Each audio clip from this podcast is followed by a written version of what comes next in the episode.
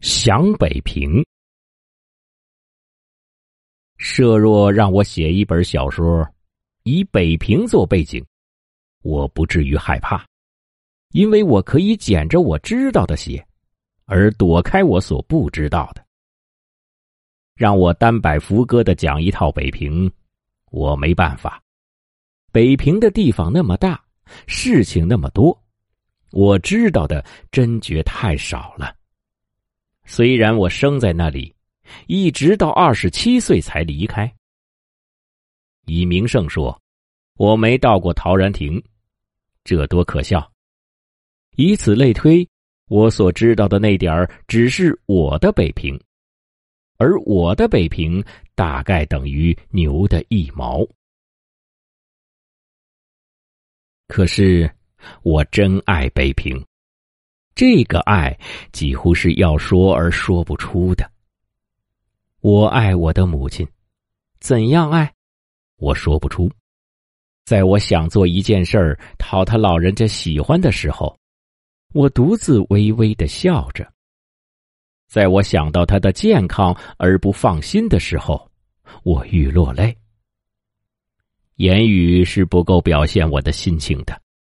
只有独自微笑或落泪，才足以把内心揭露在外面一些来。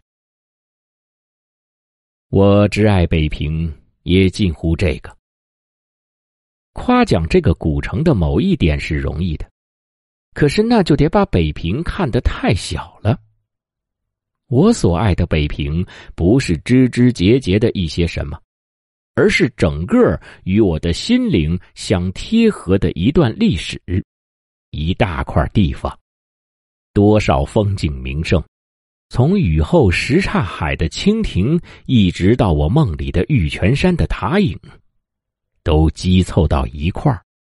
每一小的事件中有个我，我的每一思念中有个北平，这只有说不出而已。真愿成为诗人，把一切好听好看的字儿都沁在自己的心血里，像杜鹃似的提出北平的俊伟。啊，我不是诗人，我将永远道不出我的爱，一种像由音乐与图画所引起的爱。这不但是辜负了北平，也对不住我自己。因为我的最初的知识与印象都得自北平，它是在我的血里，我的性格与脾气里有许多地方是这古城所赐给的。我不能爱上海与天津，因为我心中有个北平，可是我说不出来。伦敦、巴黎。罗马与康斯坦丁堡曾被称为欧洲的四大历史的都城。我知道一些伦敦的情形，巴黎与罗马只是到过而已，康斯坦丁堡根本没有去过。就伦敦、巴黎、罗马来说，巴黎更近似北平，虽然“近似”两字要拉扯得很远。不过，假使让我家住巴黎，我一定会和没有家一样的感到寂苦。巴黎，据我看还太热闹。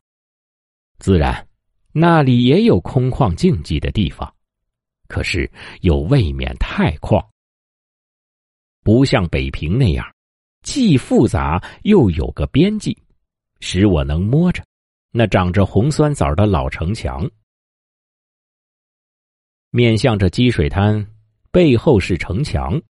坐在石上看水中的小蝌蚪或苇叶上的嫩蜻蜓，我可以快乐的坐一天，心中完全安适，无所求也无可怕，像小儿安睡在摇篮里。是的，北平也有热闹的地方。但是它和太极拳相似，动中有静。巴黎有许多地方使人疲乏，所以咖啡与酒是必要的，以便刺激。在北平，有温和的香片茶就够了。论说巴黎的布置，已比伦敦、罗马均调的多了，可是比上北平还差点事儿。北平在人为之中显出自然，几乎是什么地方既不挤得慌，又不太僻静。最小的胡同里的房子也有院子与树，最空旷的地方也离买卖街与住宅区不远。这种分配法儿可以算在我的经验中天下第一了。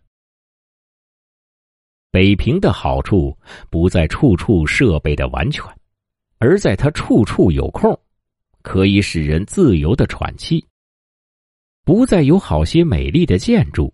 而在建筑的四围都有空闲的地方，使它们成为美景。每一个城楼，每一个牌楼，都可以从老远就看见。况且在街上还可以看见北山与西山呢。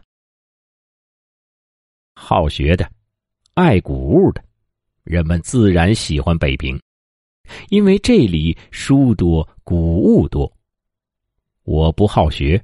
也没钱买谷物，对于物质上，我却喜爱北平的花儿多、菜多、果子多。花草是种费钱的玩意儿，可是此地的草花很便宜，而且家家有院子，可以花不多的钱而种一院子花即使算不了什么，可是到底可爱呀。墙上的牵牛。墙根的靠山竹与草茉莉，是多么省钱省事儿，而也足以招来蝴蝶呀！至于青菜、白菜、扁豆、毛豆角、黄瓜、菠菜等等，大多数是直接由城外担来而送到家门口的。雨后，韭菜叶上还往往带着雨时溅起的泥点儿。青菜摊子上的红红绿绿，几乎有诗似的美丽。果子有不少是由西山与北山来的，西山的沙果、海棠，北山的黑枣、柿子，进了城还带着一层白霜呢。哼，美国的橘子包着纸，遇到北平的带霜的玉里，还不溃杀。是的，北平是个都城，而能有好多自己产生的花儿、菜、水果，这就使人更接近了自然。从它里面说，它没有像伦敦的那些成天冒烟的工厂；从外面说，它紧连着园林、菜圃与农村。采菊东篱下。在这里却是可以悠然见南山的。大概把“南”字变成“西”或“北”，也没有多少了不得的吧。像我这样的一个贫寒的人，或者只有在北平能享受一点清福了。好，不再说了吧，要落泪了。真想念北平啊！